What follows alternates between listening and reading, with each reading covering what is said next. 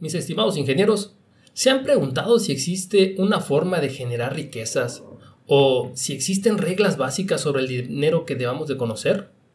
Pues bien, esta semana les voy a platicar sobre el libro El hombre más rico de Babilonia de George S. Clayson, en el cual nos explica algunas formas de llenar nuestros bolsillos y también nos platica sobre las reglas del oro, cosas básicas que nos ayudarán a mejorar nuestras finanzas. Esta es La Guía del Ingeniero Ganador, un podcast dedicado a compartir experiencias, estrategias y herramientas que te permitan aumentar tus logros en tu vida diaria. Nuestro objetivo es impactar positivamente en la vida de 100.000 ingenieros y con ello dejar de ser solo espectadores y convertirnos en protagonistas del rumbo de México. Cada martes te presentaré una historia, la cual vamos a analizar usando conocimientos y estrategias basadas en libros o metodologías comprobadas que ayudarán a convertir situaciones parecidas en experiencias ganadoras. Comenzamos. Bienvenidos al episodio número 4 de la Guía del Ingeniero Ganador. Voy a comenzar con saludos porque aunque creo que solamente son 10 personas las que escuchan este podcast, todos ellos amigos y familiares, por ahí todavía no ha habido un despistado que le dé clic. La verdad es que estoy muy agradecido porque es bonito, eh, se siente bien que se tomen el tiempo de escucharlo y darme recomendaciones. Y si encuentran algo que puedo mejorar, pues que me den retroalimentación. Y pues eso en serio lo aprecio muchísimo. Muchas, muchas gracias. Y esta semana también estoy muy contento porque ya tengo mi primer hater. Y también pues es chingón no solamente recibir comentarios positivos de lo que estoy haciendo, sino también escuchar eh, la opinión de gente que no está tan a favor con esto. Héctor, muchas gracias por tus comentarios. De igual forma, a todas las personas que siguen enfrentando esta contingencia, ánimo, ya falta menos. La idea es que después de todo esto salgamos siendo una mejor versión de nosotros mismos.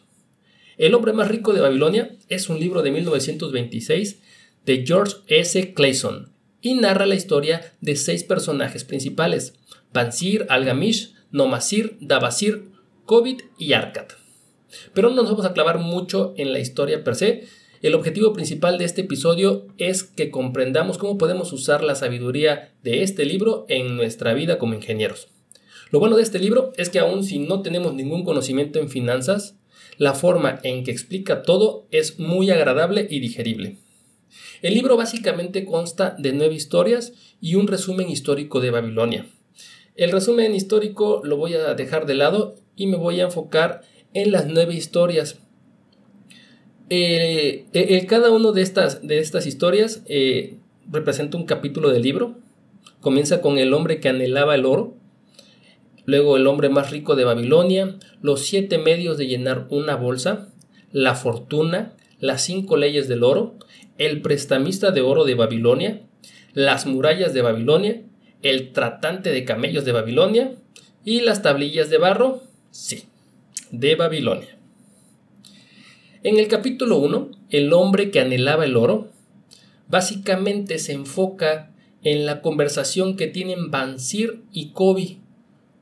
Bansir, un fabricante de carros, y Kobe, un músico, que se están dando cuenta de que están bien jodidos, que a pesar de que ambos son muy buenos en lo que están haciendo, no tienen ni un peso en la bolsa y peor aún, se dan cuenta que esa vida jodida, esa vida de carencias, es lo que le están enseñando a sus hijos, es lo que le van a heredar a sus hijos.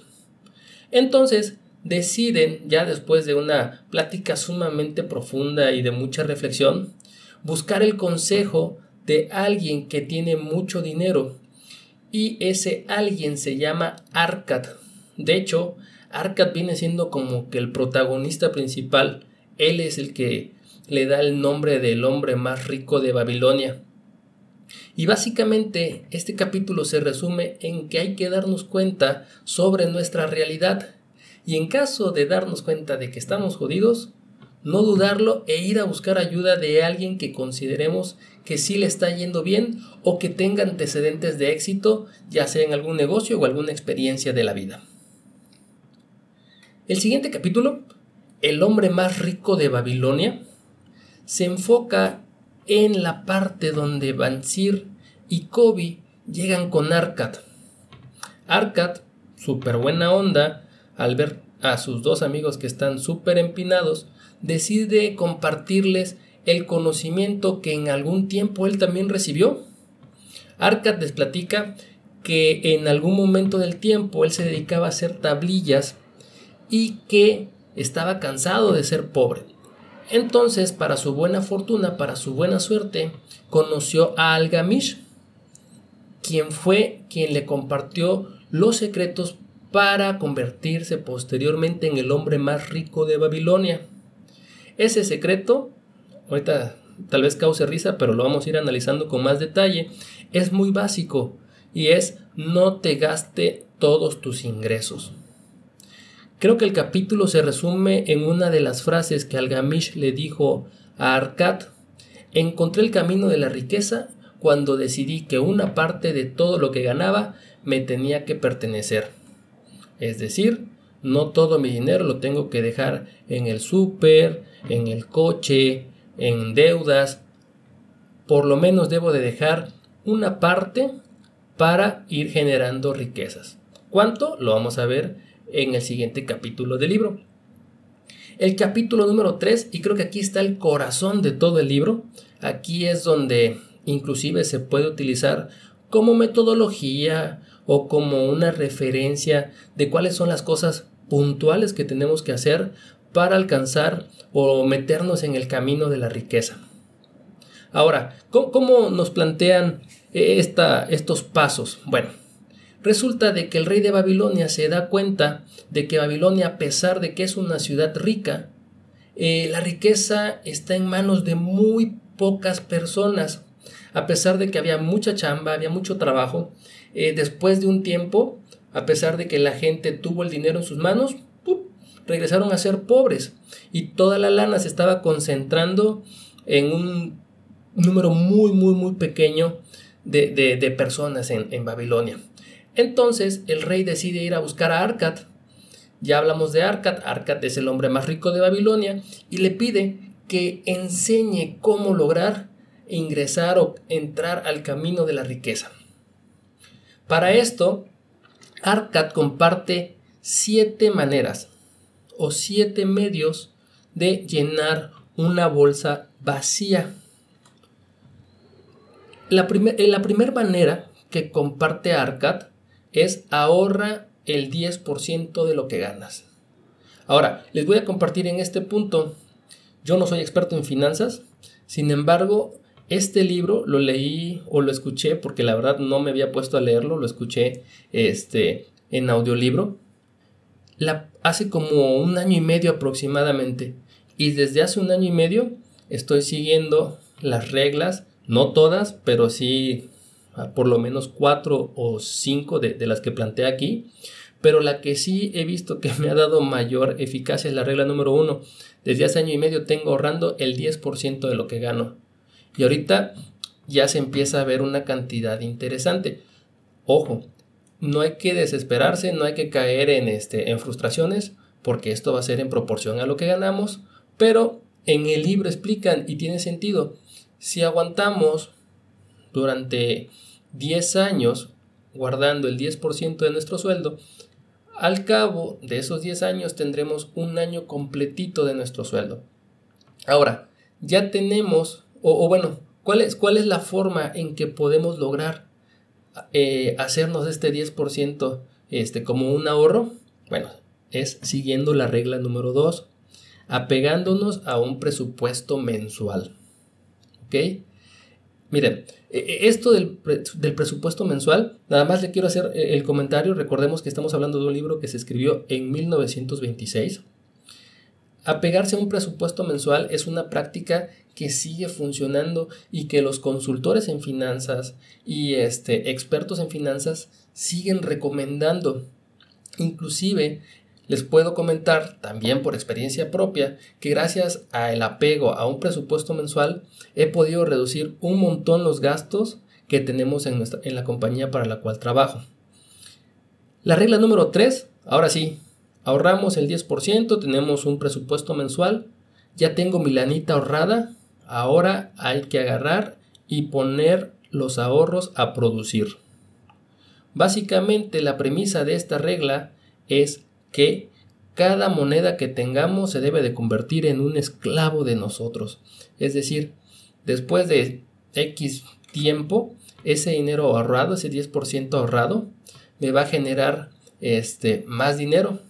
La manera más simple, y eso es también eh, un término que se utiliza actualmente, lo mínimo que puede empezar a generar ese 10% es el interés compuesto, es decir, eh, cada cierto tiempo ya no vas a tener el 10%, sino tal vez el 10.2% y, y así sucesivamente. Entonces, eh, si si quieren, no, no voy a meter mucho detalle porque puede ser un poquito complicado, lo único que sí les puedo decir es que al final de un plazo de 10, 15 años, el interés compuesto les puede traer muchos beneficios. La regla número 4 es pedir consejo a gente con experiencia. Esto básicamente es acercarte y rodearte de gente que ya tiene experiencia generando dinero. La regla número 5 posee una casa o una propiedad. Esto con el propósito de que vaya adquiriendo valor a lo largo del tiempo. Una propiedad, una casa, también puede traernos beneficios porque lo podemos rentar. La regla número 6 prevé tus ingresos para el futuro, es decir, lo que estás invirtiendo, ten claridad de cuánto dinero te va a ir dejando y que este dinero vaya a ser suficiente para cuando te vayas a jubilar. La regla número 7, y creo que es una de las más importantes, es mantenerte estudiando y actualizado, ya sea para invertir, ya sea para asociarte o ya sea para emprender un negocio, constantemente debes de estar revisando cuál es la información actual, eh, aprendiendo nuevas estrategias, nuevas herramientas. Esto es muy, muy redituable. En fin, en este capítulo Arcad se encarga de compartir estas siete maneras de llenar la bolsa. El siguiente capítulo habla sobre la fortuna y dice que la suerte es para quien la busca. Arcad discute con la gente que está alrededor de él sobre la suerte. ¿Existe la suerte o no existe la suerte? Y entonces llegan a la conclusión de que la suerte solo le sonreirá cuando aparezca la oportunidad y estemos listos para aprovecharla. La acción te conducirá hacia el éxito que deseas. A los hombres de acción les sonríe la buena fortuna. Esa es una de las reflexiones más profundas que yo pude encontrar de ese capítulo. La oportunidad no espera a la gente lenta. Si quieres tener suerte, reacciona con agilidad.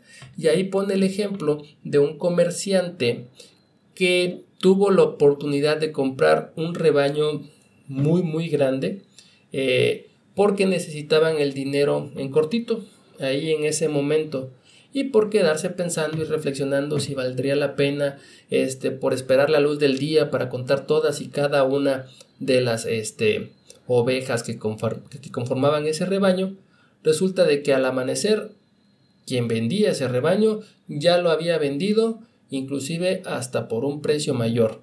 Entonces ese, esa ganancia que tuvo de la noche a la mañana el vendedor del rebaño pudo haber sido para el comerciante que dejó esa oportunidad entonces, eh, hay que aprender a distinguir las buenas oportunidades y responder de manera ágil, pero bien pensada, ante esas oportunidades. Ahora, también discutieron sobre el tema de las apuestas.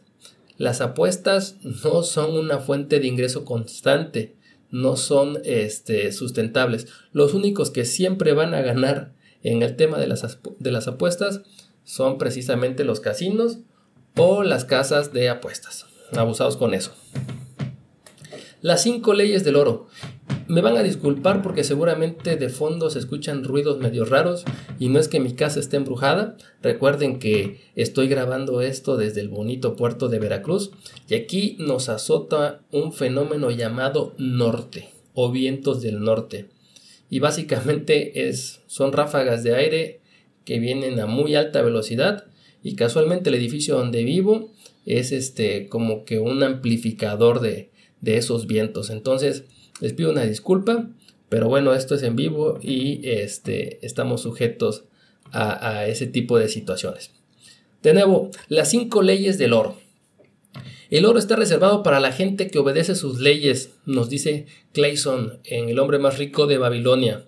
Y lo describe eh, a través de Arcad, eh, platicando con su hijo. Arcad resulta que no estaba de acuerdo con las tradiciones de esa época, no estaba de acuerdo con que los hijos de las personas ricas vivieran con sus padres solamente esperando recibir la herencia. En este capítulo sale a relucir el hijo de Arcad llamado Nomasir. Nomasir recibe una bolsa de oro por parte de su padre, le da su bendición y le dice, mi hijo, sálgale a chingar y lo manda al mundo a generar riquezas con esa bolsa de oro. Solamente les puedo platicar que una vez que se hizo de esa bolsa de oro, mi estimado Nomasir, eh, no tardó mucho en encontrarse con gente aprovechada, con gente embaucadora, que lo incitó a que ese dinero lo agarrara para irse a jugarle las apuestas ahí este, a unos caballos.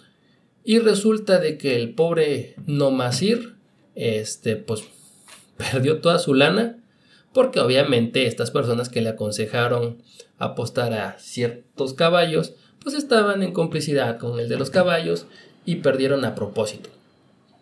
Entonces Nomasir, sin un peso en la bolsa, recordó que junto con la bolsita de oro que le había dado su papá, le dio una tablillita y en esa tablillita venían las cinco reglas del oro. La regla número uno, el, perdón, el oro acude a quien reserva no menos del 10% de sus ingresos. La regla número dos, el oro trabaja para el dueño que le encuentra un uso provechoso. La regla número tres, el oro permanece con un poseedor que se asesora la regla número 4, el oro escapa del hombre que invierte mal. Y regla número 5, el oro huye del que sigue malos consejos. Esas son las cinco reglas de oro que Arcad le compartió a Nomasir.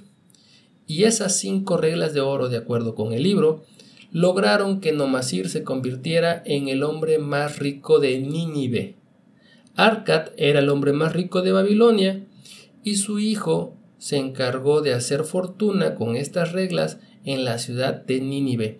Y hay una reflexión muy, muy, muy buena. Dice, sin sabiduría, el que tiene oro lo pierde rápidamente, pero con sabiduría, los que no tienen oro pueden conseguirlo.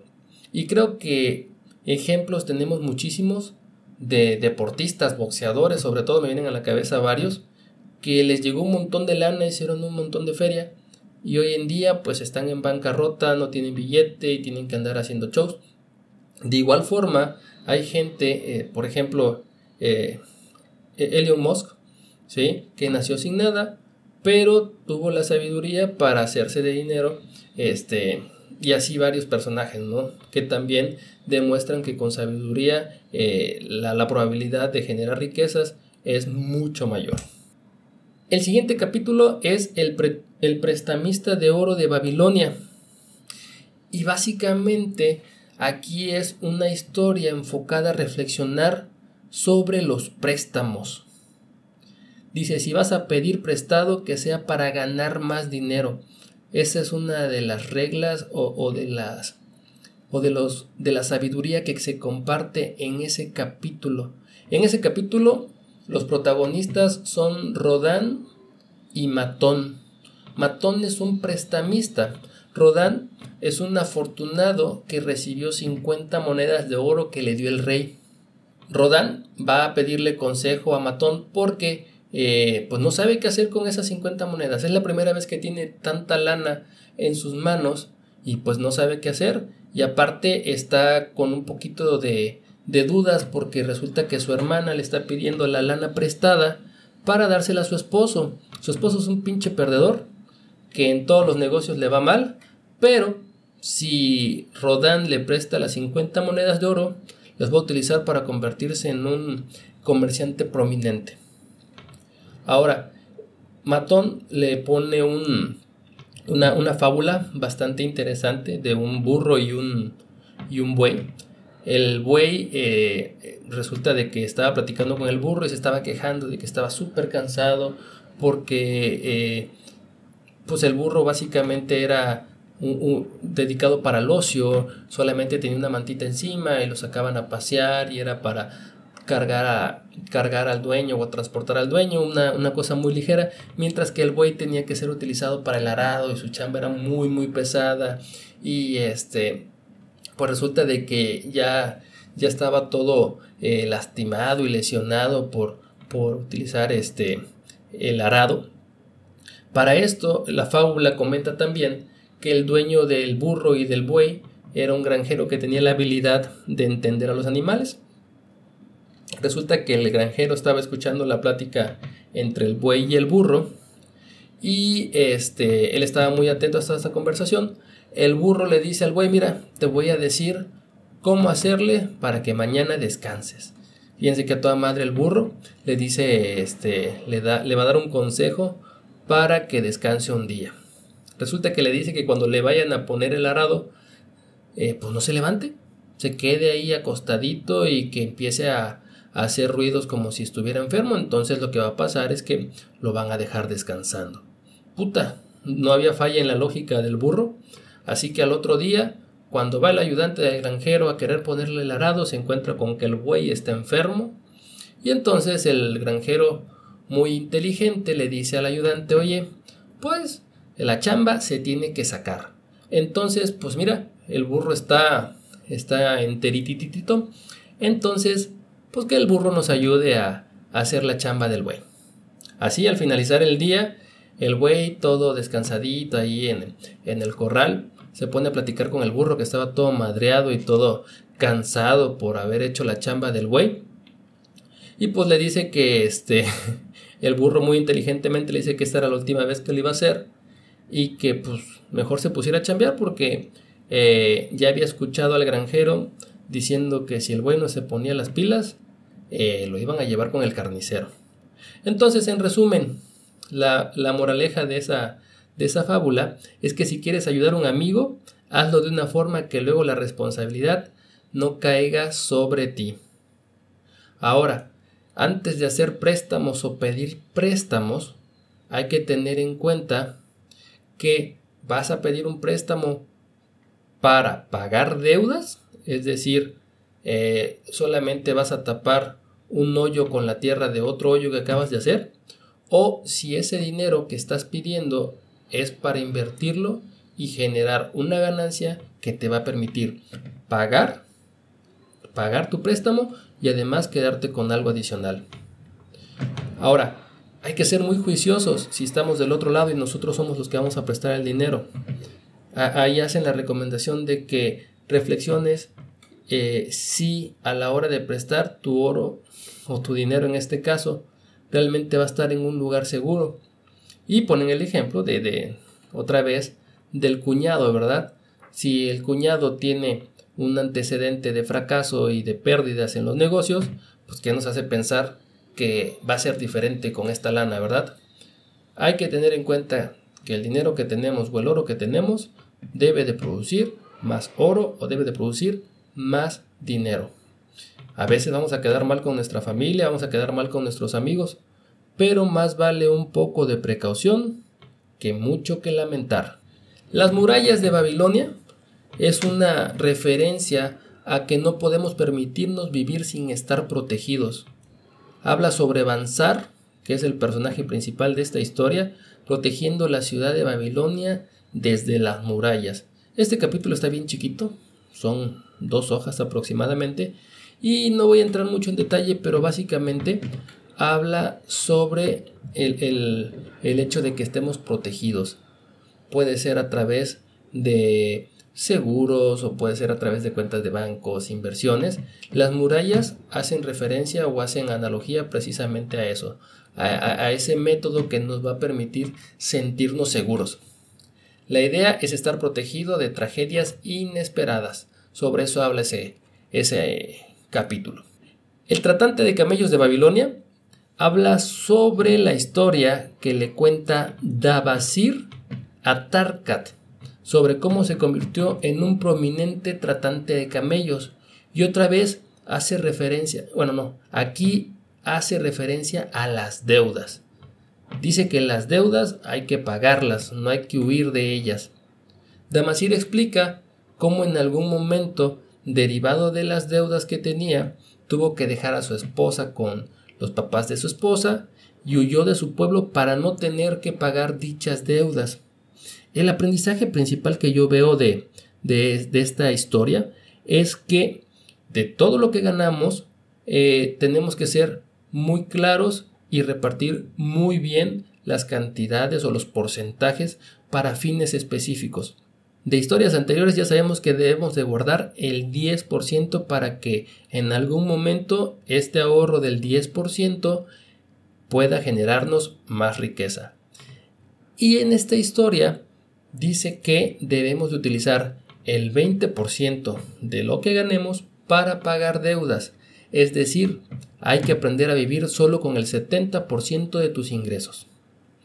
El que gasta más de lo que gana, lo único que está haciendo es sembrar problemas. No hay que vivir esclavos de nuestras deudas. Me ha pasado también, he estado en esa situación y, he estado en ambos lados de la, de la moneda. He estado desde la perspectiva de estar ahogado en deudas y no estar pensando más que en cómo chingados le voy a hacer para llegar a la semana, llegar a la quincena o llegar al mes. Y ahorita que, que afortunadamente me está yendo un poquito mejor, estoy más tranquilo. ¿A qué voy con las dos caras de la moneda? Bueno, un hombre que piensa como esclavo va a ser esclavo. Entonces no permitamos que las deudas nos den una mentalidad de esclavo. Eso no nos permite pensar en cómo generar riquezas. Lo, en cambio, lo que debemos de hacer es buscar tener una mentalidad de hombre libre. Ahora, si tenemos deudas, no hay que huir de ellas, hay que, negociar con nuestros acreedores y cumplir los acuerdos a los que lleguemos con estas personas para poder saldar dichas deudas. El último capítulo son las tablillas de barro de Babilonia y solamente viene a reforzar lo que se platica en el capítulo anterior. La tablilla número uno son cinco tablillas. Igual hacen referencia a que no hay que huir de las deudas, sino pagarlas. La tablilla número uno habla de dos objetivos. El objetivo uno igual como ya lo hemos estado comentando, es guardar el 10% de lo que ganemos y usar el 70% para cubrir las necesidades de nuestra familia es el objetivo número 2. Ahí ya nos está poniendo eh, ahora sí que un poquito más ordenado, pero a final de cuenta son los términos que, manejamos en el, en el capítulo anterior, es decir, 10% para el ahorro, 70% para vivir y en la tablilla número 2 habla del objetivo número 3, que básicamente es, con el 20% de lo que ganemos, pagar a quienes le debemos. Ahora, en la tablilla número 4 hace referencia de que debemos de tener súper claro el plan que vamos a estar siguiendo para pagar nuestras deudas. La tablilla número 5 habla de que pagar deudas te asegura, perdón, sí, de que pagar deudas te asegura que en el futuro te vuelvan a prestar. Como ya dije hace ratito, vamos a pedir prestado únicamente para invertir en negocios, para generar más billete a través de ese préstamo y no solamente para pagar más deudas. Otra vez, aquí es muy, muy, muy importante que demos la cara. El que demos la cara nos va a dar una mejor reputación. E, es como básicamente eh, el estar en el buro de crédito o no estar en el buro de crédito. Si pagamos, no vamos a estar en el buro. Si no pagamos, vamos a estar en el buro y difícilmente nos van a dar más crédito. Pues bien, eso fue el hombre más rico de Babilonia. Eh, creo que los conocimientos son muy muy buenos. Si los queremos resumir, lo podemos hacer de una manera súper sencilla. Ahorremos el 10% de lo que ganemos. Aprendamos a vivir con el 70% para que el 20% lo podamos utilizar para pagar deudas. En caso de que no tengamos deudas, pues bueno, le podemos dar otro uso a, esa lana. Rodeémonos de gente que nos pueda asesorar de manera adecuada. invirtamos de tal forma que generemos frutos de nuestro dinero. Mantengámonos actualizados, estudiando constantemente. Y pues bueno, paguemos nuestras deudas. No hay que huir de nuestras deudas.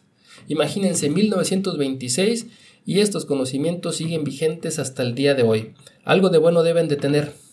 Bueno, pues antes de despedirme, quiero recordarles que si esto les gustó, si están este, de acuerdo con lo que se platica aquí en este, en este episodio, pues pasen a la página de la guía del ingeniero ganador en Facebook y dejen sus comentarios.